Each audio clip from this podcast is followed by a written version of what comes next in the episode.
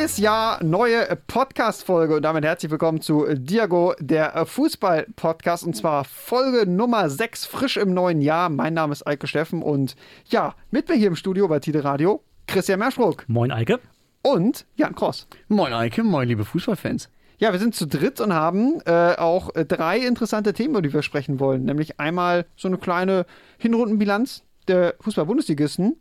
Ja, Dann, die Tops und Flops haben wir ein bisschen auseinandergenommen, ne? Genau. Dann sprechen wir natürlich über ähm, ja, so ein bisschen unsere persönlichen Wunschzettel fürs neue Jahr. Ja, Was sind wir, so unsere Wünsche? Genau, weil wir kurz vor Weihnachten aufzeichnen, haben wir einen Wunschzettel ausgefüllt für die Bundesliga oder für den Fußball generell. Ja, freue ich mich schon sehr drauf, das von euch zu hören. Und äh, wir wollen auch mal ein bisschen auf die Wunschzettel der Bundesliga-Clubs schauen. Wa? Die haben ja vielleicht etwas größeres Portemonnaie als wir. Ja, mal schauen, wer artig war und wer seine Wünsche erfüllt bekommt. Ja, auf geht's.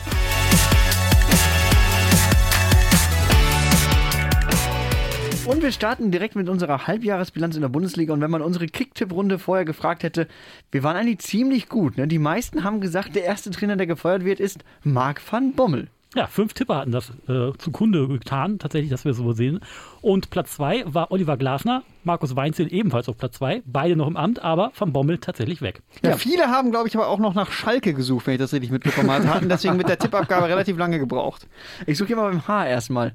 Aber ja, ja, nach vier Jahren sollte dir klar sein, dass der HSV in der zweiten Liga ist, aber wenn du immer noch nach dem HSV aus der ersten Liga. Das ist ein ähm, alter Reflex, den kann ich auch schlecht okay. abstellen. Okay, ja, ich hatte tatsächlich auch Marc von Bommel getippt, muss ich sagen. Ich finde, es war von Anfang ja. an klar, dass das, das kann nicht passen.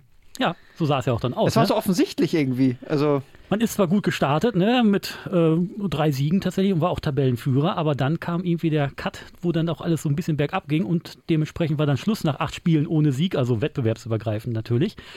Und ja, es wurde installiert Florian Kofeld von einem Absteiger zum nächsten. Ja, der, ich sag mal, ähm, neue Jürgen Klopp, wie wir von vielen schon genannt wird, Florian Kofeld. Ja, jetzt äh, sind wir mal gespannt, wie das wird. Ähm, können wir ja gleich nochmal ausführlicher darüber sprechen, aber ähm, das war so ein, ja, als wenn man einmal Red Bull trinkt. Äh, das pusht einen einmal und dann und dann, gibt es so einen Abfall und du bist tiefer als du vorher warst. Wirkung. Ja, das stimmt. Genau. Wenn wir über Trainerwechsel sprechen, lass uns einmal die äh, kurz einmal so in einen Topf werfen. Hertha hat auch den Trainer gewechselt. Äh, Pal Dardai musste mal wieder gehen. Das heißt, irgendwie, man kann auch schon wieder die Uhr stellen, wann Pal Dardai wieder Hertha-Trainer wird. Ähm, aber er, ähm, er wurde ersetzt durch Taifun Korkut. Ist auch so einer, der Jahre weg ist. Und dann kriegt er so einen Job, so, wo er vielleicht selber nicht mit gerechnet hat, oder? Wobei ich hatte ihn eigentlich auch tatsächlich verortet, dass er bei Stefan Kunz Assistenztrainer ist in der Türkei. Aber nee, war er gar nicht. Da ist ja was ganz anderes hier. Jan Moritz Lichte ist ja da, unter anderem, ne?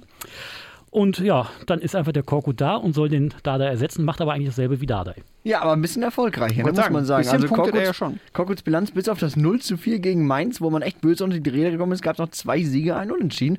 Also es hätte schlimmer kommen können. Das gilt auch für Domenico Tedesco, der jetzt neuer Trainer in Leipzig ist. Wie weiß noch Christian, beim letzten Podcast haben wir ja aufgenommen und einen Tag später wurde dann Jesse Marsch gekickt. Und wir meinten noch, er kriegt vielleicht einen neuen Co-Trainer an die Seite gestellt. Nee, er wird einfach komplett beurlaubt. Ihr wolltet diesem Mann noch Mut machen. Ne? Und, ja, es hat nicht mehr, nicht mehr funktioniert, ja, Jesse Marsch. Ähm, ja, hat ja auch irgendwie dann auch nicht so richtig gepasst zu der Mannschaft. Auch irgendwie, finde ich, wenn man sich damit genauer befasst, im Nachhinein ist man natürlich immer schlauer, aber da hätte man vielleicht auch vorher drauf kommen können, oder? Also. Wir haben beim letzten Podcast ja schon drüber gesprochen, ne, dass es vielleicht gar nicht so sinnvoll ist, jetzt wieder auf dieses RB-typische äh, Überfallsystem umzustellen, weil RB Leipzig eigentlich dieser Rolle entwachsen ist. Also wenn ich jetzt der FC Augsburg zum Beispiel bin, dann, dann mache ich doch nicht das Spiel und sage hier, überlauf mich mit deinen schnellen Flügelspielern, sondern ich würde sagen, hier hast du den Ball, mach was damit und ich überlaufe dich im besten Fall. Ja, absolut, ja. Jesse Marsch hat, glaube ich, auf jeden Fall die kurioseste Trainerbeurlaubung hinter sich von allen, weil der hatte ja eine Corona-Infektion. Da frage ich mich, wie ist das abgelaufen? Also, hat er seinen Briefkasten geöffnet oder hat er eine WhatsApp bekommen oder nee, gab so es so einen FaceTime-Call? Das war genau wie die Spiele. Schön im Wohnzimmer am Fernseher und dann war auch die Entlassung dementsprechend zu Hause im Wohnzimmer am Fernseher. Ja, Würde ich mal so sagen. Ne? Und sein äh, Co-Trainer Bayer Lotzer, den er ersetzt hat, mit zwei Siegen in der Champions League, aber trotzdem dann äh, vor die Tür gesetzt. Ja, wir hatten ja, wenn ihr euch erinnert, in unserem allerersten Podcast schon über dieses Trainerkarussell in der Bundesliga gesprochen, was ja schon sehr kurios war so äh, im Sommer. Da wurde ja, wurden ja richtig äh, Stühle getauscht. Reise nach Jerusalem ist da noch ein, ja, ein Kinderspiel wortwörtlich gegen. ähm, es gab ganz viele Trainerwechsel, gerade in den Top 8 wurden die Trainer ja teilweise wie, ich sag mal, damals wie auf dem Schulhof mit Pokémon-Karten hin und her getauscht. Und äh, Christian, du warst so nett und hast dir mal so eine Bilanz erstellt. Ähm, Punkteschnitt des Trainers vom letzten Jahr und Punkteschnitt des neuen Trainers. Genau. Ähm, Und das ist natürlich ein sehr harter Fakt, muss man zugegebenerweise sagen. Aber vielleicht könnt ihr, oder können wir mal kurz sagen, nur so, so ein akustisches Daumen hoch oder runter, Trainerwechsel, richtig oder falsch? Fangen wir an bei den Bayern, Jan. Da bist du natürlich äh, absoluter Ex Experte für. Hansi Flick hatte einen Punkteschnitt von 2,29. Neuer Trainer, Julian Nagelsmann, sogar ein bisschen besser. Punkteschnitt 2,53. Trainerwechsel gelohnt oder nicht gelohnt? Darf ich meinen Daumen auch so in der Mitte halten? Äh, Weil nee. eigentlich, eigentlich wäre es ja Nee, auch mit ist ja so eine, Flick gut so, das ist ja so weiterzugehen. eine Ja, gut. Wischiwaschi-Antwort. Okay, wenn, wenn wir davon ausgehen müssen, dass Flick sowieso ersetzt worden wären, hätte müssen, ne? Dreifacher Konjunktiv. Okay, Äh, das ist eine andere Konstellation, meinst du, dass der Trainer gegangen ist als, äh, ja. Genau, ja, okay. also ich meine, ich, hätte, ja ich hätte gerne Flick weiter behalten, sagen wir es mal so, aber angesichts der Tatsache, dass er sowieso gehen wollte, ist es ein absolut Daumen hoch. Also, viel Okay. besser kann es nicht laufen. Okay, Christian, denn zu dir als Dortmund-Experten, Dortmund-Fan, äh, Favre und Terzic hatten im Schnitt äh, 1,88 Punkte geholt. Man hat sich dafür entschieden, Marco Rose aus äh, Gladbach zu holen und der steht jetzt bei 2,0 Punkten im Schnitt. Hat sich gelohnt, aber ich glaube, der Schnitt wäre unter Terzic genauso gewesen. Glaubst du tatsächlich? Ja. Okay. Ah, okay, bin ich, äh, kann ich gar nicht, gar nicht widersprechen, aber ich, ich, ich weiß nicht. Aber ich finde, Rose hat schon relativ, klar jetzt hinten raus, so gegen Hertha zum Beispiel auch, das war natürlich eine sehr unnötige Niederlage, aber der hat auch eine Zeit lang Punkte geholt, finde ich, wo es für Dortmund eigentlich nur darum ging, irgendwie zu punkten, weil die Verletzungsmisere schon so hart war und ich kann mir vorstellen, dass andere Trainer da dann häufiger mal ein 0-0 oder ein 1-1 geholt hätten. Hätte sein können, aber ich glaube, Terzic wäre vielleicht noch ein bisschen flexibler gewesen, dass er ein bisschen was anderes aufgestellt hätte als Rose, der dann eben wirklich an der Raute im Mittelfeld festhält. Hm, okay. Dann zu Leverkusen. Ähm, da war ja äh, Bosch-Trainer, wurde dann durch Wolf ersetzt. Ähm, so eine Interimslösung. Äh, 1,53 Punkte. Und Seoane, der Nachfolger, steht jetzt bei 1,64. Daumen hoch oder runter? Hoch. Ich würde auch sagen, Daumen hoch. Ich glaube, Soane macht Spaß. Ich glaube, mit dem haben wir auch noch ein bisschen Spaß. Ja, wobei Leverkusen fast äh, jetzt hinten raus in so ein bisschen alte Muster gefallen ist, ne? So ein bisschen Hurra-Fußball, aber nach hinten auch äh, Hurra. also, Ja, und stell dir mal vor, die hätten keinen Patrick Schick vorne drin stehen. Dann, dann wäre auf jeden Fall Daumen runter. Aber äh, ich sag mal, davon profitiert er natürlich. vielleicht aber auch Verdienst des Trainers, dass er Patrick Schick so in die Mannschaft, oder dass das System so hat, dass er da so stark von profitiert. Natürlich wird das auch das, der Verdienst des Trainers sein. Also er stellt ja auch auf, er gibt ja die Taktik vor. Du brauchst natürlich trotzdem einen Spieler, der das, die Dinge dann auch macht. Also dementsprechend, ich glaube, die begünstigen sich gegenseitig, ähm, aber auf jeden Fall Daumen hoch. Gistel und Funkel, ganz vergessen, dass Friedhelm Funkel, der auch in Köln noch mal kurz Trainer war, 0,97 Punkte. Und jetzt Steffen Baumgart 1,47. Fällt nicht so schwer, die äh, Fazit, oder? Daumen hoch oder Daumen runter? Eindeutig Daumen hoch. Ja, auch als Typ. Also Ja. ich, hatte, man hat ihn ja schon aus Paderborn gekannt, aber ich fand in Paderborn, da war er immer noch so ein bisschen als der Schreihals bekannt, aber auch so ein bisschen unterm Radar. Und jetzt in Köln natürlich total im Fokus. Köln natürlich auch sowieso ein Verein, der sehr viel behandelt wird. Und äh, ich, ich sag mal, ich finde auch als Typ hat er sich nochmal ein bisschen weiterentwickelt oder, oder nochmal stärker in den Fokus gerückt mit seiner Einstellung. Und ich finde, so einer tut der Bundesliga auf jeden Fall gut. Dann zu Leipzig, Nagelsmann 1,91 Punkte. Ich lasse Tedesco mal außen vor, wobei gut, wir müssen ihn ja punktetechnisch mit reinrechnen, aber ich würde ihn jetzt eher in Klammern setzen. Also 1,91 Nagelsmann, Jesse Marsch 1,29. Da kann man schon eher Daumen nach unten sagen, auf jeden Fall. Nagelsmann natürlich aber auch ein Ausnahmetrainer. Das stimmt auf jeden Fall. Also Marsch war einfach nicht am, zur passenden Zeit am passenden Ort, muss man sagen. Vielleicht in zwei Jahren oder so wäre er besser gewesen, aber jetzt in dieser Übergangsphase war es nicht der richtige Ort für ihn. Nee, die Marschruder hat nicht gepasst. Ach Gott, Jan. Ja. Oliver Glasner 1,79 Punkte bei Wolfsburg, von Bobbel und Kofeld 1,18. Das ist ja die, das ist ja der Punkteschnitt eines Absteigers, muss man mal ehrlich sagen. Ich hätte aber nicht gedacht, dass ich vor der Saison sage Daumen runter, weil ich finde, Oliver Glasner ist auch so ein bisschen, Ich hätte, ah, ist ja so sehr emotionslos wirkt er immer und deswegen dachte ich auch nicht, dass, also gut, als es hieß, Marc van Bommel kommt, hätte ich schon gedacht, dass der Daumen nach unten geht. Aber ähm, ich hätte eigentlich gedacht, wer jetzt nach Oliver Glasner kommt, der kriegt einen Daumen nach oben. Ich hätte nicht gedacht, dass es nach Van Bommel einen Trainer bei Wolfsburg gibt, der im Schnitt noch weniger Punkte holt als er. also, aber Florian Kofeld zeigt es. Ja, Frankfurt, Adi Hütter 1,76, Oliver Glasner 1,59. Weniger Punkte. Aber hier fällt es vielleicht schon ein bisschen schwerer, Daumen hoch oder Daumen runter, ne? Ja, Weil, also Hütter wollte ja auch weg aus Frankfurt, das muss man natürlich damit einrechnen. ja, ich glaube, das kommt noch. Also Glasner wird dann noch seine Handschrift hinterlassen. Also es gibt eher einen Daumen hoch, obwohl sie, obwohl er jetzt momentan weniger Punkte holt. Ich glaube, wenn man mal die Hälfte der Hinrunde nimmt, die erste Hälfte, hätten wir wahrscheinlich alle Daumen runter gemacht. Und wenn man die zweite Hälfte der Hinrunde nimmt, vielleicht alle Daumen hoch. Andererseits, wenn wir die letzten zwei, drei Monate von Hütter ausklammern, dann wird der Daumen runtergehen für Glasner. Weil Ach, stimmt, vorher war es für sein, ja. Hütter auch unfassbar gut mit Frankfurt. Aber ich glaube, Glasner hat zum Beispiel jetzt in Frankfurt von den letzten sieben Spielen einfach mal sechs gewonnen. Das ist schon ein Brett. Ich habe auch viele Kackspiele, muss man ehrlich sagen. Also schön war das, war vieles davon nicht. Aber auch gut. kurz vor Schluss tatsächlich. Also hat auf jeden Fall eine Mentalität reingekriegt wieder. Kommen wir noch zu lassen. Gladbach. Ja. 1,44 bei Rose. Hütter 1,12. In dem Fall Daumen runter. Also ich glaube, Trotz Rose, schlechter Rückrunde. ich glaube, ich glaube, Hütter hat sich aber auch echt viel kaputt gemacht einfach mit den letzten Monaten in Frankfurt. Ja, aber ob sich das natürlich auf Gladbach auswirkt, ist die andere Frage. Da gibt es Ich meine so vom, andere vom. Standing her. Vom Standing, vom. Standing her, weil ich, ich denke sofort bei Hütter, naja, aber diesen, ich sag mal, wenn diese Folge ausgestrahlt wird, wir nehmen sie natürlich schon vorher auf, ist die Frage, ob er überhaupt noch Trainer ist. Naja, was soll da jetzt über Weihnachten passieren? Aber, die würde es nicht unterschreiben. Was sind denn. Also was ist, Freddy Bobic ist ja nicht da, also es gibt ja keinen Trainerkiller jetzt gerade. stimmt, Obwohl ja. das eigentlich gar nicht Jörg, sein und möchte. Jörg Schmatke ist auch weit genug weg. Ja. was ist denn eure Enttäuschung, bisher Enttäuschung der, der Hinrunde? Also welcher Verein hat euch am meisten enttäuscht? Also ich hätte tatsächlich drei im Angebot. Leipzig, Gladbach und Ich tatsächlich hatte, gehofft, Wolfsburg. dass, ich hatte gehofft, dass du dich auf einen festlegst, Christian. Aber So, dann äh, die andere Borussia, Mönchengladbach. tatsächlich, okay, ja.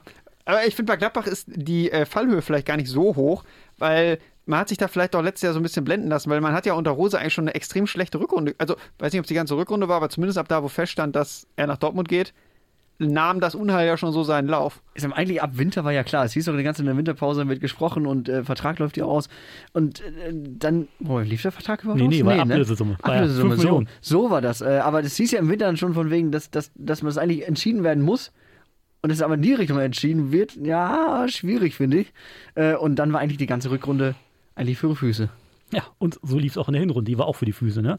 Also zwar gab es natürlich dieses Spektakel, das 5 zu 0 gegen Bayern im Pokal. Was ich bis heute nicht verstehe. Ich verstehe es nicht. Ich glaube, sie spielen jetzt auch gegen Bayern am ersten Spieltag zum Rückrundenauftakt, oder? ja. Ja, Und ich glaube, die Bayern werden dieses 0 zu 5 noch sehr genau im Kopf haben. Auf jeden Fall. Und ich glaube, dann ist es nicht so, dass du nach 2-3-0 Führung vielleicht aufhörst, sondern sagst, nee, den drücken wir doch mal richtig einen rein. Aber wie kann es denn sein, jetzt mal euch beide gefragt, wie kann es denn sein, dass eine Mannschaft gegen Bayern München, das, Bayern ist jetzt nicht das Nonplusultra der Fußballwelt, das müssen wir auch nicht schönreden. Naja, Die aber haben schon auch, eine Top-Mannschaft. Ja, die haben auch ihre Abwehrprobleme und so weiter und so weiter. Aber 5 zu 0 gegen Bayern zu gewinnen und danach eigentlich nur, nur, nur, nur auf den Deckel Und zu vor allem bekommen. danach gegen Köln das Derby so deutlich zu verlieren, dann gegen Freiburg 0 zu 6. Ähm, da war Freiburg auch extrem effizient. Ich glaube, vier Standardgegentore hat man auch bekommen. Ja. Ähm, und dann noch gegen, wen haben sie jetzt zuletzt verloren? Ähm, gegen, achso, gegen Leipzig, Leipzig. Ne? relativ spät. 4 zu Ja. 1. Wobei, sie haben ja in vielen Spielen gar nicht so schlecht gespielt. Das zeigt sich auch so in deren Statistiken. Also sie haben äh, beim Expected Goals Wert zum Beispiel glaub ich, 26,6, aber sie haben nur 19 Mal getroffen. Also sie haben eigentlich ein bisschen unterperformt. Also, aber zuletzt, finde ich, hat man gemerkt, gerade jetzt nach dem 0 zu 6 gegen Freiburg, aber auch schon das Spiel gegen Köln, das gibt ja mental dann vielleicht auch so einen Knacks. Also da ist ganz viel- Selbstvertrauen weg. Und achso, gegen Hoffenheim haben sie ja zuletzt verloren. Ähm, nee, unentschieden, glaube ich, gespielt, wo sie die späte Führung. ja. Nee, es war am Wochenende, glaube ich. Äh, am vorletzten Spieltag haben sie diese späte Führung verspielt. Nee, die haben die letzten drei Spiele verloren allesamt. Haben sie gegen Hoffenheim verloren dann? Nee, gegen Hoffenheim haben wir gar nicht gespielt. Das war Frankfurt gegen Hoffenheim, oder? Nee, 2-2. Gladbach hat auch gegen äh, Hoffenheim gespielt. Da hat sich Eber so tierisch aufgeregt. Das war das äh, Tor von Einwechselspieler von Hoffenheim, der ganz am Ende. Sie haben lange geführt, lange 1-0 geführt und haben dann ganz spät noch das Tor kassiert. Ach, durch Chris Richards und David Raum, wo die ersten, zum ersten Mal ihre Tore geschossen haben. Das 2-1 dann. Ja, ich weiß ja, nicht, ob es äh, ja, Chris ja, ja. war, aber Und ich finde aber bei Gladbach, du merkst halt einfach auch extrem dieses, was du schon sagst, Eike, dieser, dieses fehlende Selbstvertrauen, dieser Knacks. Sobald irgendetwas schief geht in so einem Spiel, siehst du richtig, wie die Köpfe anfangen zu hängen und wie einfach nichts mehr so richtig funktioniert. Ne? Also das hast du gesehen bei 2 zu 3 gegen, gegen Frankfurt. Das siehst du aber auch anhand der, der, der Gegentore. Kein Team lässt den Gegner näher rankommen beim Torschuss.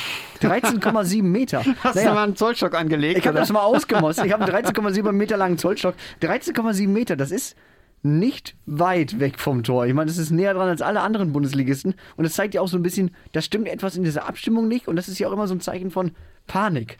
Hilfe, ich weiß nicht, was ich tun soll. Deswegen lasse ich den neben mir mal machen. Ich finde, wenn wir über eine Krise reden, müssen wir auch nochmal über Leipzig sprechen, weil ähm, wir haben eben schon gesagt, mit Jesse Marsch sollte ein anderer Trainertyp kommen. Der hat überhaupt nicht funktioniert. Man darf bei Leipzig nicht vergessen, sie haben ihren Sportdirektor verloren und sie haben natürlich auch ihren Trainer verloren, der einen riesen Einfluss hat. Das sieht man ja auch jetzt bei den Bayern. Und man hat natürlich auch wichtige Spieler verloren, wie, wie ähm, äh, Upamecano zum Beispiel.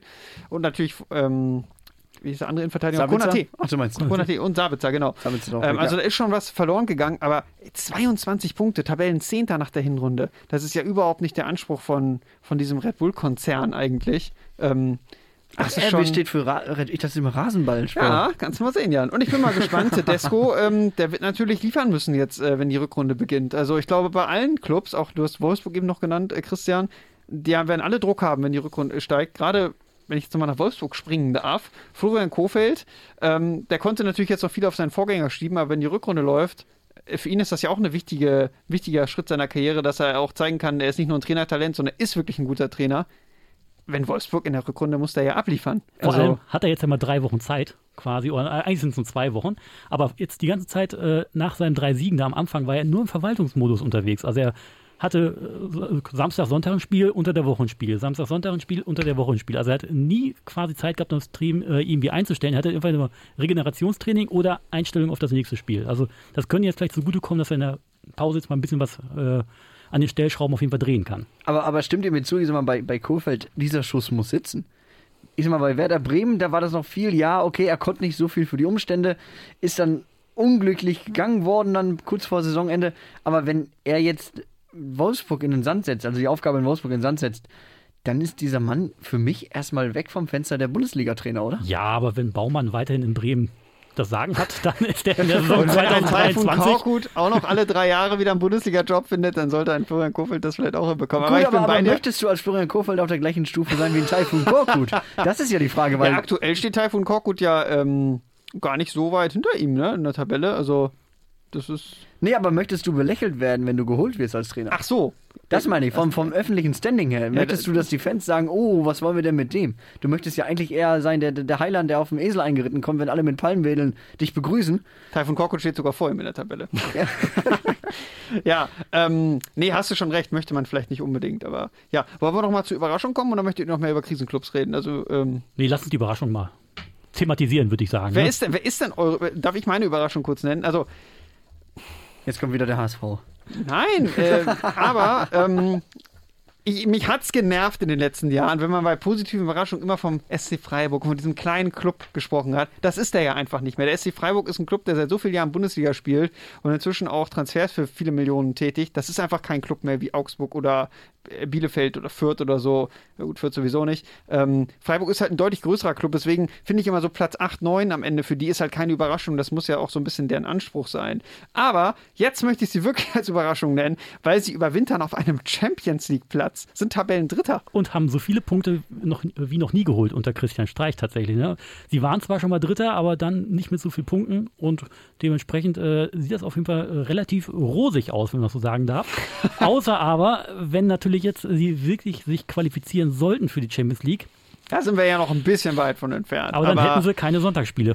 Nee, das, aber ich bei, bei Freiburg zum, also bei Freiburg zumindest nicht das Gefühl, dass die noch mal so richtig einbrechen. Also die spielen jetzt ja nicht in so einer Euphorie oder so. Ich finde, das wirkt alles sehr stabil. Also Es ist auch, also klar, man guckt schon drauf, aber es ist jetzt nicht allen geläufig, dass Freiburg Dritter ist, finde ich. Das ist so ein bisschen unterm Radar. Was spricht für Freiburg? Die haben eine sehr, sehr gute Defensive, ne? nur 16 Gegentore, genauso wie Bayern. Ähm, die, die wenigsten Gegentore der Liga. Und Problemchen aber so ein bisschen die Offensive. Ja, immer, sie sind einfach sehr, sehr effizient. Sie schießen aber nicht sehr viele Tore. sie haben halt auch nicht so den Knipser vorne drin, ne? Ja, aber- so dieser Mittelstürmer. Weil Petersen verletzt war. Der Das stimmt. Der fehlte einfach. Der ist doch eigentlich mehr Joker, oder? Ja, aber dann fehlen halt die Tore. Ne? So, so haben jetzt halt nur 28 Tore geschossen in der Liga und damit bist du, wenn jetzt mal Vergleiche ziehst zur Premier League oder äh, zur La Liga oder in Italien, dann bist du mal so 8 bis 10 Tore schwächer als die anderen Drittli äh, dritten Platzierten in den anderen Gute Ligen. Statistik, Christian. Obwohl die natürlich auch ein paar Millionchen mehr ausgegeben haben, muss man natürlich auch sagen. Eventuell ja. Eventuell ja. Aber spielen wir das Ganze mal weiter. Angenommen, Freiburg spielt nächstes Jahr Champions League, Europa League. Meint ihr, die brechen dann ein? Das kann ja durchaus eine Saison werden, wo du dann irgendwie im Mittelfeld nur landest, aber ich glaube, solange du Mannschaften in der Liga hast wie Bielefeld oder Fürth, ist, äh, musst du dir keine allzu großen Sorgen machen mit so einem Kader, wenn du ein stabiles Umfeld hast, dass du jetzt absteigst. Also, weil jetzt, dafür. Jetzt hau doch nicht immer auf Bielefeld drauf ein, Mensch. Die kommen noch in der Na Rückrunde. gut, die haben natürlich jetzt gerade so, äh, ja, einen kleinen, keinen kleinen Lauf, aber äh, du weißt ja, was ich meine. Also, Nein, das, definitiv, ja. Das sind so Clubs, da weißt du, da kannst du relativ weich fallen. Und ja, am Ende dann mal Zwölfter wirst du unglücklich für Freiburg, aber ist jetzt ja auch nicht, dass dann da gleich irgendwie äh, Chaos ausbricht. Wäre nur interessant zu sehen, wie die vorgehen. Also äh, geben die das Geld mit vollen Händen aus und sagen, geil, wir möchten möglichst weit kommen? Oder sagen sie, wir nehmen das Geld gerne mit, legen es ein bisschen an die Seite, verbreiten, also verbreiten natürlich den Kader, aber wir werden relativ früh ausscheiden und gucken, dass wir nicht so ganz in der Liga abschmieren. Die werden bunkern. Meinst du? Die werden bunkern. Also vielleicht ein, zwei punktuelle Verstärkungen, aber die werden nicht ja, äh, Jauchzer Hoche äh, jetzt 25, 30 Millionen Transfers tätigen, weil die wirklich nur mit dem Geld spekulieren werden, was er auch wirklich bekommt. Ist ja jetzt auch sehr spekulativ, weil man gar nicht weiß, wie die Corona-Pandemie so weitergeht, äh, wo ja alle Clubs aktuell, wenn sie nicht gerade irgendwie jetzt die absoluten Top-Clubs sind, das Geld eher bunkern. Ähm, ja. Und Freiburg ja auch nicht der Verein mit Riesentransfers. Ne? Die hatten ja Baptiste Santa Maria letzte, letzte Saison geholt. Haben wir auch äh, gleich gemerkt, wenn man für einen Transfer viel Geld ausgibt, muss er nicht gleich auch automatisch richtig gut funktionieren. Ja, genau, das funktioniert auch so phasenweise und der ist ja auch schon wieder weg, muss man sagen. Also das, das Aber klappte so semi. Mit Gewinn. Äh, das Gewinn ist natürlich verkauft, wirklich ja. eine Leistung gewesen. Ein Spieler, der jetzt auch nicht so überragt hat, ihn noch mit Gewinn zu verkaufen. Das stimmt. Eben über haben wir über das Geldbunkern geredet, Punkte gebunkert hat auch der VfL Bochum. Ähm, den möchte ich gerne nochmal ansprechen, weil 20 Punkte ähm, das finde ich für einen Aufsteiger schon bemerkenswert, gerade wenn man sieht, dass dieser Verein sehr lange zweite Liga gespielt hat, ähm, auch nie so, großen, so richtig großen Etat hatte. Und ähm, ja, ich finde eigentlich sich sehr gut gemacht hat und äh, der ersten Liga auch ganz gut passt. Also schöner Traditionsclub. Ja, man muss sagen, sie haben es adaptiert. Ne? Also sie haben ja bei München tatsächlich so ein bisschen auf die Fresse bekommen mit dem 0 zu 7. Aber seitdem die da wirklich so auf den Boden der Tatsache zurückgeholt wurden, haben die gedacht, ey, warte mal, wir müssen das Spielsystem vielleicht ein bisschen umstellen, wir müssen vielleicht ein bisschen besser an die Gegner anpassen, wir können nicht mehr das machen, was wir vorher gemacht haben. Und dementsprechend, Bochum sind jetzt die meisten, äh, spielen die meisten langen Bälle. Wie das Union Spricht eigentlich nicht für attraktiven Nee, Fußball. das nicht, aber sie, sie wissen halt, was sie machen müssen, um jetzt gerade weiter zu bestehen. Sie machen es eigentlich wie Union Berlin vor zwei Jahren, die haben auch mit hoch und weit bringt Sicherheit und dementsprechend an die Tore geschossen. Und genauso machen sie die Bochumer jetzt auch. Ja, ich finde, ich find, das ist auch die größte Transferleistung, die man als Aufsteiger machen muss, einfach, weil du hast es ja in den letzten Jahren gesehen, Union Berlin, Arminia Bielefeld, VfL Bochum, die haben in der zweiten Liga komplett anderen Fußball gespielt. Natürlich, da waren sie immer oder in den meisten Spielen der Favorit. Da gehen sie rein, da müssen sie das Spiel machen. In der ersten Liga, wenn sie jetzt versuchen, das Spiel zu machen, da kriegen die nur auf die Nüsse. Kräuter Fürth ja zum Beispiel in der zweiten Liga sehr attraktiven Ballbesitzfußball gespielt und wollten das vielleicht so ein bisschen adaptieren in der ersten Liga. Ich weiß es nicht. Da, da sehe ich aber, aber gar nichts tatsächlich. Das hat Fürth. natürlich gar nicht funktioniert und ähm, ja, Bochum ist relativ stabil unterwegs. Klar, ähm, der Tabellenplatz, äh, da darf man sich jetzt nicht zu sehr von beirren lassen, dass man Zwölfter ist. Es sind ja immer noch nur sieben Punkte auf dem äh, nur drei Punkte auf dem Relegationsplatz. Ähm, und da sind ja hinter Bochum noch Clubs wie Wolfsburg, Gladbach, Stuttgart, wo klar ist, die können vielleicht nochmal nachlegen jetzt im Winter auf dem Transfermarkt und haben halt auch viel mehr Qualität im Kader. Und es wäre sich unwahrscheinlich, dass die alle drei noch vorbeiziehen. Eher nicht. Aber dann bist du theoretisch immer noch nicht abgestiegen, weil Augsburg da noch vorsteht.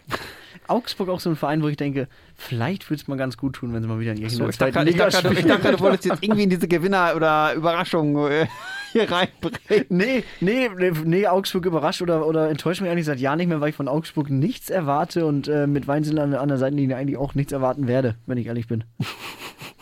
Das als Bayern-Fan noch so ein 0 zu 3. Finde ich, find ich ehrlich. Ja gut, auch Gladbach hat gegen Bayern gewonnen. Erwarten tue ich auch nicht viel von den Folien. Wenn jetzt Saison. noch der HSV erste Liga gespielt hätte, wir wissen nicht, was dann möglich gewesen wäre. ja. Du sagst gerade schon HSV. Ich nehme an, Eike als HSV-Fan wünschst du dir auch, dass der HSV aufsteigen würde. Ist das äh, richtig? Jetzt könnte man meinen, ja, aber habe ich eigentlich tatsächlich gar nicht auf meinem Wunsch. Wir haben ja so ein paar Wunschzettel hier gemacht beim äh, Diago, die Fußballshow Podcast. Ähm, habe ich tatsächlich nicht aufgeschrieben, weil ich muss sagen, jetzt auch in meinem vierten Jahr zweite Liga Ach, man nüstet sich ganz gut ein. Ne?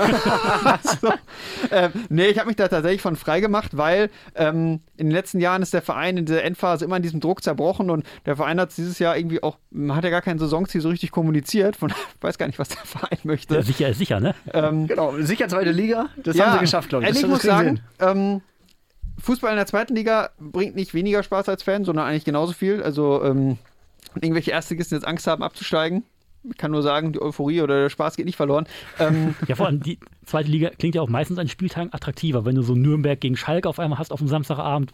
Klingt ja, geiler als cool. Augsburg gegen Kräuter Fürth um 18.30 Uhr. Cool. Das stimmt. Ähm, aber es macht einfach Spaß momentan, ehrlich gesagt, ich traue mich gar nicht, das so auszusprechen, man weiß ja nicht, wie lange es hält, aber es macht Spaß, HSV zu gucken, so, weil unter Tim Walter das ist alles sehr mutig. Ähm, man, man hat die Jahre immer schon gesagt, man möchte mehr auf junge Spieler setzen, hat es aber nie so richtig gemacht. Und das muss man Tim Walter auch mal, auch mal zugestehen. Der hat halt den Mut, das zu machen. Also ein Alidu kannte vorher keiner. Der war nicht mal eingeplant für den Profikader. Den hat er halt zwei, drei Spiele in der zweiten spielen sehen und ihn hochgeholt und hat ihm die Einsatzminuten geschenkt. Und solche jungen Spieler zu sehen, macht Spaß und, und wenn die dann Fehler machen, verzeiht man denen das auch irgendwie eher als irgendwelchen Ü30-Neuzugängen.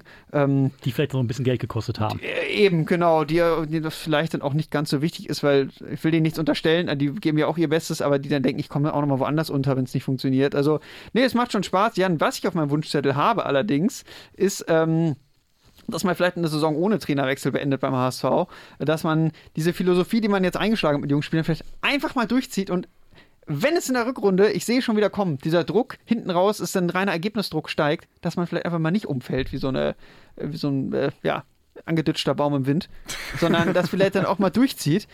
Ähm, was ich mir transfermäßig wünsche, wäre vielleicht so ein paar Spieler für den Flügel noch, ne? gerade wenn Ali Du vielleicht noch gehen sollte, man weiß es nicht. Äh, wenn er ein bisschen Geld reinspült, könnte man das ja reinvestieren, ja. rein theoretisch. Ja, genau. Ja, einen Wunsch habe ich noch. Ich wünsche mir mehr authentische Interviews. Authentische Interviews? Ja, weil ähm, wir kennen das, diese Fußballinterviews sind heute so langweilig und ich kann da fast jeden Fußballer auch verstehen, weil wenn du heute mal irgendwie ein bisschen was sagst, was ein bisschen unterhaltsam ist, äh, wird da immer gleich der große Skandal draus gemacht. Du wirst auf Social Media beleidigt und keine Ahnung, da hast du halt keinen Bock drauf. Aber es gibt zwei Spieler jetzt Ende der Hinrunde, die mir sehr gut gefallen haben. Zum Beispiel ähm, Anthony Modest und halt auch Max Kruse. Und da haben wir mal zwei Soundschnipsel vorbereitet, nur damit ich euch das nochmal vorspielen kann. Gewonnen, äh, die Mannschaft von, äh, von Schmatke und äh, mein Trip ist ja immer zu meinem Leben. Sie wollten jetzt Jörg Schmatke damit auch noch was sagen? Ja, ist es schön hier zu gewinnen. Weil Sie sich mit ihm nicht mehr so, nicht mehr die guten Erinnerungen haben? Ist schön hier zu gewinnen und in Wolfsburg in der Krise zu schicken. Ja, Leute, das ist doch herrlich. Ne? Einfach mal so ein Interview. Ähm, Anthony Modest, der ja immer schon so ein paar Problemchen mit Jörg Schmatke hatte, der jetzt aber auch natürlich mit über 30 erfahren genug ist, dass er da sowas einfach mal raushauen kann. Das stört ihn wahrscheinlich nicht, wenn es da jetzt irgendwelche Sprüche gibt. Und Max Kruse hat sich ja über die VfL Bochum-Fans äh, etwas, nicht über alle, ganz wichtig, nur über einen kleinen Teil sehr kritisch geäußert, äh, per Instagram, glaube ich, war das. Heute war wieder ein Tag, an dem sich alle Ruhrpott-Assis in Bochum versammelt haben und einfach mal dachten, heute gehen wir ins Stadion. Und das hat man auch gleich gemerkt. Aber war wohl nix, meine Lieben, ne? Gute Nacht euch und ein Kuss auf die Nuss. Mua.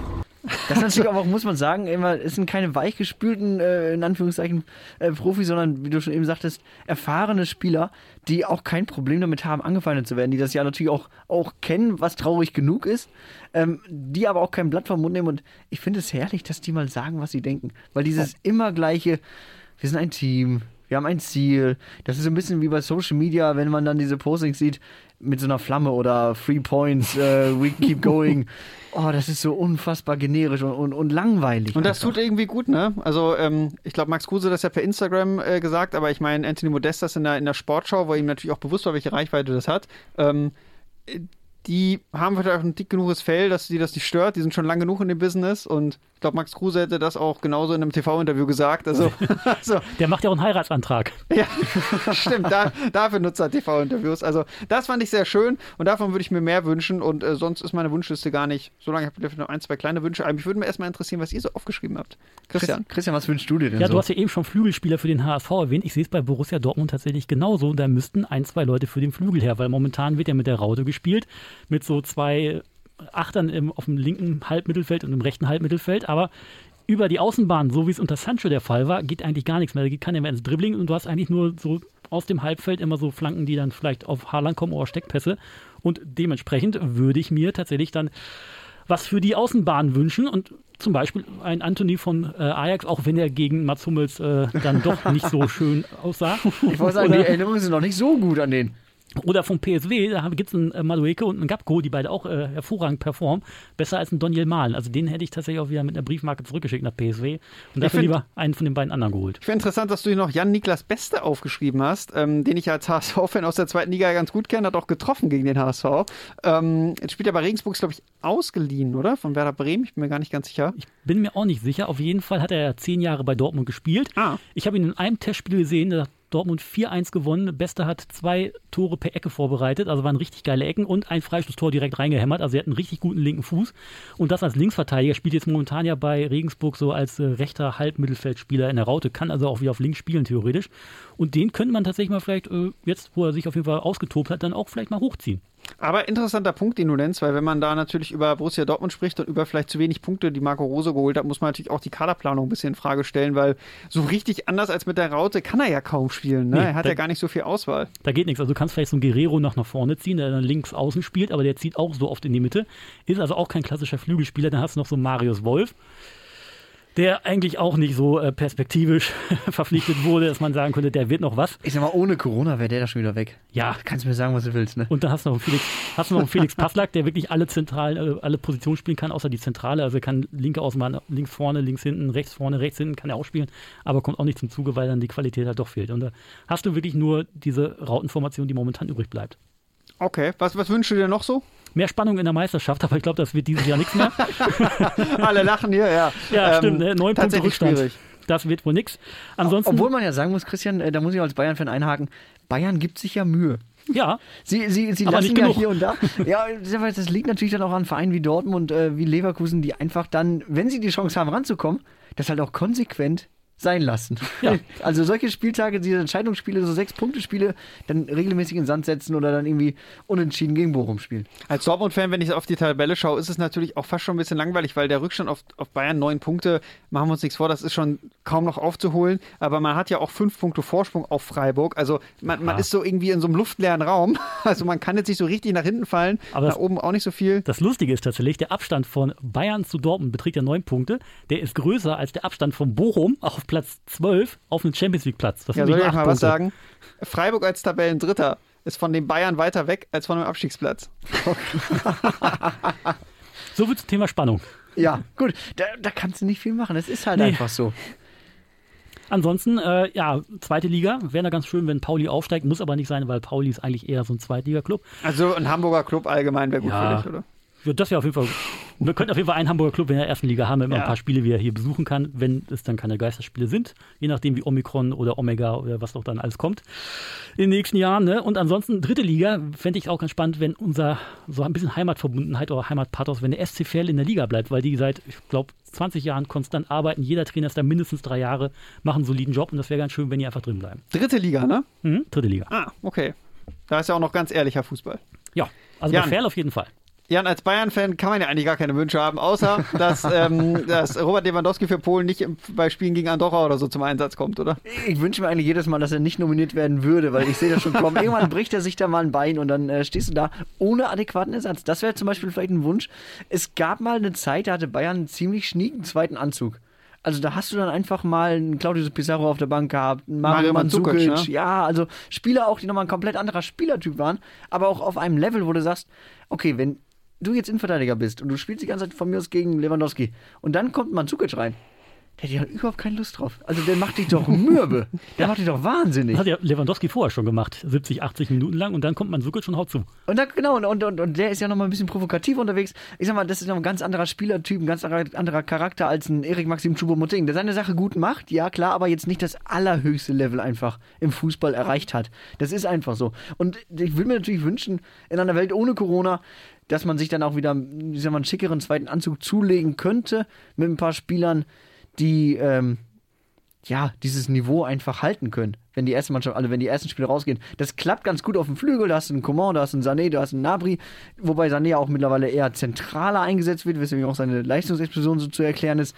Ähm, aber so ein paar mehr Spieler auf diesem Niveau fände ich gut.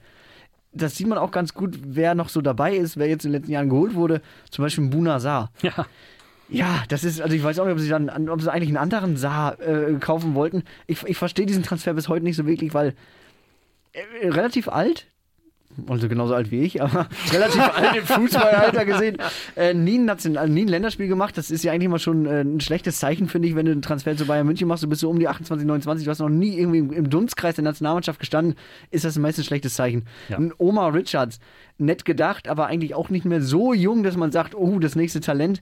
Auch keine englischen Vereine so wirklich hinter dem her. Der kam ja von, ähm, von Reading aus der zweiten englischen Liga. Das ist auch ein schlechtes Zeichen, wenn nicht so viele Vereine hinter dir her sind. Marc Rocker zum Beispiel auch. Ja, solider Junge, alles gut, aber halt auch nicht das allerhöchste Niveau. Hat zuletzt aber ja viel gespielt, oder mehr zumindest, oder überhaupt gespielt. Er er hat zuletzt überhaupt gespielt, hat es auch dann besser gemacht als zuvor, das muss man ihm lassen, aber auch schon 24. Also jetzt, ich sag mal, die Entwicklung ist relativ abgeschlossen wahrscheinlich. Also auch wenn Nagelsmann ein guter ist, aber ich glaube, das kriegt er auch nicht mehr hin. Nein, nein, nein. Ich glaube, das, das ist aber auch so ein Corona-Kind. Das, das wird jetzt, er ist gut zu haben. Es ist gut, dass man ihn reinwerfen kann. Und man muss ihn natürlich auch aufbauen, damit er dann, wenn man ihn braucht, da ist. Aber er ist jetzt kein, ja, kein, kein äh, Goretzka 2.0. Nee, da muss er mehr ins Fitnessstudio gehen. kann, er dann ja, kann er dann ja in Barcelona machen, weil ich habe da so ein ganz irres Gerücht gelesen. Tolisso und Marc Rocker zu Barcelona und dafür kommt Serginho Dest zu Bayern. Wobei Dest, muss ich sagen, der, also der hat jetzt, also ich den defensiv gesehen habe, äh, frage ich mich schon, wie man so viel, also Bayern schon froh sein, dass sie den nicht geholt haben, glaube ich, aber ähm, Ich, ich, weil das galt verstehe immer als diese- ja. Wunschstürmer, äh, Wunschstürmer, nicht Wunschspieler. Ähm, aber gut, anderes Thema. Äh, Jan, du hast noch aufgeschrieben, ein Wunsch, du hast doch noch ein zweites Herz in deiner Brust. Nicht nur für Bayern München, sondern noch für einen anderen Club. Ja, ja, die Arminia. Um ganz kurz Bayern noch zu Ende zu bringen, ich wünsche mir Oh, eine okay. stabilere äh, Abwehr. Ähm, die Defensive ist ja noch Ja, ein bisschen wackelig. ja okay. Aber darüber Ja. haben wir schon so oft gesprochen. Ja, die Arminia aus Bielefeld, äh, dafür schlägt mein Herz auch. Äh, blau, schwarz-weiß-blau. Arminia und der HSV, ne? Und ich, ich wünsche mir wirklich, dass sie in der Liga bleiben. Ich glaube, Christian, wir sind ja beide so Exil-Westfalen, das wünschen wir uns beide. Ja. Und ich wünsche mir auch, dass sie ihren Weg beibehalten. Also sie sind ja so, sie haben sich ja vor ein paar Jahren komplett neu ausgerichtet als Ausbildungsverein. Und ich finde auch, dass du das bleiben musst, weil du wirst, du wirst nicht mit den Großkopfern in der, in der ersten Liga konkurrieren können. Du musst dich irgendwie anders positionieren. Viele wollen Ausbildungsverein sein. Bielefeld kann es sein. Sie sind im Sommer so ein bisschen, finde ich, abgekommen. Da kam dann doch ein relativ großer Umbruch. Man musste natürlich auch ein bisschen was machen. Die erste Saison, das war ja, man hat die Liga gehalten, aber ja, man hat gemerkt, da fehlt auch so ein bisschen Klasse. Und ich finde es eigentlich gar nicht schlecht zu sagen, man holt sich jetzt einen Castro noch dazu, der so als älterer Führungsspieler die Jungen anleiten kann. Und ich hoffe, dass sie dann, mit welchem Trainer auch immer, zuletzt ging es ja ein bisschen die Formkurve nach oben. Ich weiß nicht, ob Frank Kramer... Zwei Siege in Folge zuletzt, unter anderem gegen Leipzig gewonnen, auch mit einer taktisch sehr guten Leistung, aber Und mit roter Karte. Ja, stimmt, auch noch in aber in ich, ich weiß gewesen. einfach nicht, ob Frank Kramer perspektivisch gesehen der Trainer ist, der Arminia so viel weiterbringt. Das hat man von. Frank Schmidt auch nicht unbedingt gedacht. Der ist auch schon seit Jahren bei Heidenheim. Ja, das stimmt. Das Vielleicht, stimmt. vielleicht äh, kriegt der Kramer ja die Krise, äh, die Kurve. Und die Oder Krise die oder die Krise. Kurve. Eins von beiden, glaube ich, ja. Genau. Einen Wunsch habe ich eben gar nicht genannt, den möchte ich nur kurz sagen. Ich, habe- ich wünsche mir ein bisschen, das ist vielleicht ein bisschen gehässig, aber ein bisschen mehr erfolgsverwöhnte Clubs mal in der Krise. Weil, ja, wenn ich jetzt Leipzig zum Beispiel sehe, ähm, wie oft musste man sich so, als es bei Leipzig gut lief, in so Fußball-Talkshows anhören, ähm, wieso die das so viel besser machen als Traditionsclubs. Und das war relativ viel an der Oberfläche, alles das ganze Gequatsche. Also mit Ruhe im Verein und äh, ja, dass man, dass man Spielern Zeit gibt und so. Ja, das wird aber auch von, äh, ja, damals zu einer Zeit geredet, wo dieser Verein, zum Beispiel Leipzig, jetzt nur als ein Beispiel, gar nicht krisenerprobt war in dieser Konstellation. Und jetzt sind sie zum ersten Mal in so einer Krise, in einer sportlichen Talfahrt. Und man merkt, finde ich, so ein bisschen, dass sie da gar keine richtigen Erfahrungen bisher gesammelt haben. Das hat aber, glaube ich, der Minzlaff auch gesagt, dass es so eine Krise tatsächlich vorher noch nie gab. Es gab immer nur aufwärts, aufwärts, aufwärts, immer nur hoch voran und dass wirklich jetzt mal zum ersten Mal sowas kommt, wo sie mit gar nicht umgehen können. Ne? Ja, und das finde ich interessant zu sehen, wie da so ein Verein dann irgendwie auch damit umgeht und äh, dann auch Fehler macht. Ne? Ähm, aber vielleicht mit Tedesco, vielleicht wird es jetzt auch wieder besser. Ne? Aber ich finde es auf jeden Fall interessant zu sehen, dass halt äh, da nicht so ein Lehrbuch in der Schublade liegt, ah, wenn wir jetzt mal ein paar Spiele verlieren, wir gehen so und so vorne, läuft's wieder, sondern dass man dann in so einen ähnlichen Modus rutscht, wie halt auch halt einfach andere Vereine, die vorher in schlechten Situationen waren. Also Einmal ein ganz normaler Verein sein. Eigentlich ist doch genau das, das was RB Leipzig so ein bisschen sympathisch machen könnte. Naja, haben sie beim Punkt, Punkt, Punkt, nicht Punkt. geschafft. Aber nicht nur wir haben ja äh, so einen kleinen Wunschzettel, auch die Clubs haben ja diverse Wunschzettel. Sie müssen sich hier und da ein bisschen verbessern in der Winterpause. Und ähm, lass uns doch mal so grob gucken, was in der Bundesliga auf dem Transfermarkt im, im Winter jetzt so gehen könnte. Ich sag mal, Bayern München, du hast eben schon gesagt, Christian, Sergino Dest, dieser Name wird immer wieder gehandelt. Ich weiß noch nicht genau hundertprozentig warum. Ich weiß noch nicht hundertprozentig, ob das was wird. Rafinha von Leeds United, da ploppte zuletzt auch auf dieser Name. Fände ich interessanter. Ja, vor allem, weil ja auch Coman immer, den, immer noch nicht den Vertrag verlängert hat. Ne? Also das könnte auch schon wieder perspektivisch so ein Transfer sein, wo man dann sagt, okay, dann geht der Coman halt eben nach Paris oder je nachdem wo zum anderen Scheichclub und dann haben wir auf jeden Fall einen in der Hinterhand. Komar ja auch eine andere Position in dieser Saison häufig. Ne? In dieser Fünferkette spielt er diesen rechten Bahnspieler ähm, und das macht er eigentlich ziemlich gut. Aber ähm, äh, bin mal gespannt. Äh, So die Bayern haben ja in, den, in der Vergangenheit, gerade in dieser Corona-Zeit, schon gezeigt, dass sie nicht bereit sind, ähm, einen Spieler zu viel Gehalt zu zahlen. Also sie haben ihr Limit und da lassen sie auch nicht mit sich verhandeln. Wäre vielleicht was anderes, wenn Lewandowski-Vertrag ausläuft, aber ähm, ich sag mal, alle au- außer vielleicht Lewandowski, Müller und Neuer ähm, sind kleiner als der Verein. Und das haben sie auch relativ deutlich immer gezeigt. Deswegen könnte ich mir schon vorstellen, dass man sich da dann trennt. Ja, vor allem, ich glaube, nochmal umsonst gehen lassen wollen sie eigentlich auch nicht. Deswegen werden sie, glaube ich, da früher oder später handeln müssen. Das sehe ich auch so, weil aus Alaba haben sie hoffentlich gelernt. Ja, das denke ich, defin definitiv. Ich glaube, da Aber- haben sie dann doch sehr geärgert im Aber dass Nachhinein. Bayern was- jetzt was im Winter macht, ihr, äh, halte ich für relativ unwahrscheinlich, ehrlich Ich glaube gesagt. auch oder? nicht, jetzt im Winter Nee, aber wird nicht viel passieren. Ist also, Wintertransfers sind ja auch nicht dafür bekannt, jetzt irgendwie die, die besten Transfers zu sein. Ist ja meistens dann eher so aus der Verzweiflung heraus. richtig. Borussia Dortmund, könnten die was im Winter machen, Christian? Eigentlich eher auch nicht, weil der Kader ja erstmal so passt. Allerdings, wenn jetzt äh, die Ausstiegsklausel bei Haaland schon gezogen wird, unter anderem ist ja Real Madrid im Gespräch. Also Ist das ab Winter jetzt schon möglich? Oder? Keiner blickt durch den Vertrag so richtig durch. Raiola Das sagt ja, Ich wahrscheinlich glaube, nur Raiola als Raiola, ja. einziger, der schon. Ja. Raiola sagte ja in einem Interview, dass äh, der Transfer von Haaland zu Dortmund eigentlich schon vor zwei Jahren einge eingefädelt wurde. Also das heißt, Haaland ist jetzt im zweiten Jahr da. Also eigentlich hat er schon den nächsten Transfer in der Tasche. Wenn man Raiola glauben darf. Und das nächste Handgeld. Und das nächste Handgeld für den guten Raiola. Ne? Ja, ansonsten, äh, vielleicht haben sie auch schon gemerkt, dass äh, links und rechts über die Flügel nicht so viel geht, dass da vielleicht mal noch nachgesteuert werden muss. Und ansonsten, ja, vielleicht fürs zentrale Mittelfeld, weil da hast du halt einen, einen Bellingham, einen Dahut, also Bellingham natürlich in super Form, aber dann so Brand und die nicht auf dem richtigen Niveau waren, dass da vielleicht ein Zakaria von Gladbach abgeworben wird für 5 Millionen, bevor der äh, Gladbach komplett ablösefrei Da verlässt. könnte Gladbach ja auch Interesse daran haben. Ich hätte gedacht, dass Dortmund vielleicht auf den äh, Außenverteidigerpositionen sonst noch was macht, weil man ja eigentlich in der Breite schon da Personen hat, aber wenn man mal ehrlich ist, so von der Qualität vielleicht nicht, aber die kriegst du jetzt vielleicht im Winter auch einfach nicht und in der Champions League bist du ja sowieso raus, von daher bist du vielleicht auch gar nicht unter Zugzwang, da jetzt Nee. unbedingt was machen zu müssen. Aber ja, wenn sich da was ergibt. Also du hast den ersten Anzug, der passt halt mit Guerrero und Meunier, aber Guerrero ist halt so oft verletzt, der macht der Muskel ja andauernd zu. Genau wie bei Nico Schulz, der müsste eigentlich auch weg und dann hast du noch einen Felix Passlag und irgendwann kommt dann hoffentlich Matteo Morey wieder. Ja, äh, schauen wir mal über die anderen Vereine. Freiburg könnte vielleicht ein bisschen was machen. Eigentlich müssen sie nicht. Es ist ja schon ein Spieler verpflichtet worden. Der kommt jetzt im Januar. Hugo Seque, 19-jähriger Belgier von Standard Lüttich. Union Berlin hat dann Dominik Heinz noch geholt. Eintracht Frankfurt mit. Das ist ähm, gefühlt der zwölfte Innenverteidiger bei Union Berlin, der jetzt auf der, in der im Kader ist. Das ist wirklich Wahnsinn. Besser haben als brauchen. Eintracht Frankfurt wird ja mit Farid Alidou in Verbindung gebracht. Das vom ist auf der HSV. Zielgeraden, ja. Das könnte funktionieren. Ja, Bochum.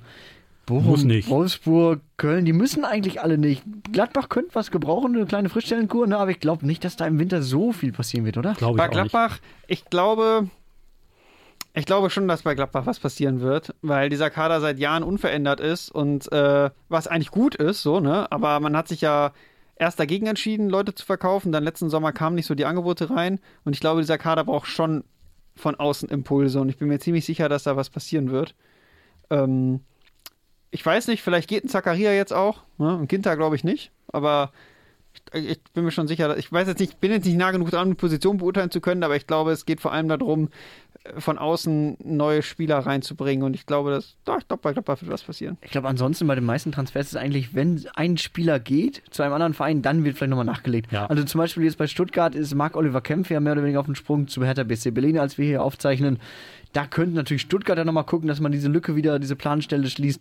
Aber es ist jetzt kein Verein dabei, wo wir sagen, die müssen jetzt, also außer Fürth. Fürth könnte eigentlich elf neue Leute gebrauchen. Ja, aber das wird nicht drin sein. Die werden jetzt einfach die Stiefel runterspielen, das war's. Aber meint ihr, in Wolfsburg passiert auch nichts? Also, ich bin mal gespannt. Also, Wichhaus, wenn der vielleicht keinen Bock mehr hat. Wenn Wechhaus gehen sollte, dann, dann muss da was passieren, auf jeden Fall, weil Philipp Netscher ist noch nicht auf dem Level, dass er so konstant liefern kann, war ja auch zuletzt verletzt.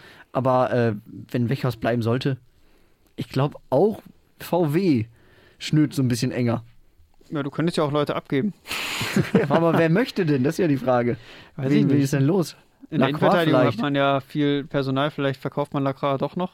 Vielleicht dachte ich Leipzig doch noch, wir müssen hinten noch was machen, um stabiler zu werden. Wenn Tedesco dann wieder drei Mann da hinten reinstellt. Ja, das ist ja mal. häufig so eine, der so ein Dominoeffekt. Der Dominoeffekt. Ich finde, mit diesem Dominoeffekt, den Anstoß gebe ich jetzt, dass wir langsam zum Ende unseres Podcasts kommen. Es hat mir sehr viel Spaß gemacht, äh, den ganzen Fußballmonat und auch mal so ein bisschen vorauszuschauen mit euch in einer Fußball-Halbzeit zu besprechen. Mein Name ist Jan Kross. Und das so frisch im neuen Jahr, Jan. ja, zu meiner linken Eike Steffen und zu Ja. meiner rechten Christian Meschbruck. Adios. Macht's gut. Bis zum nächsten Mal.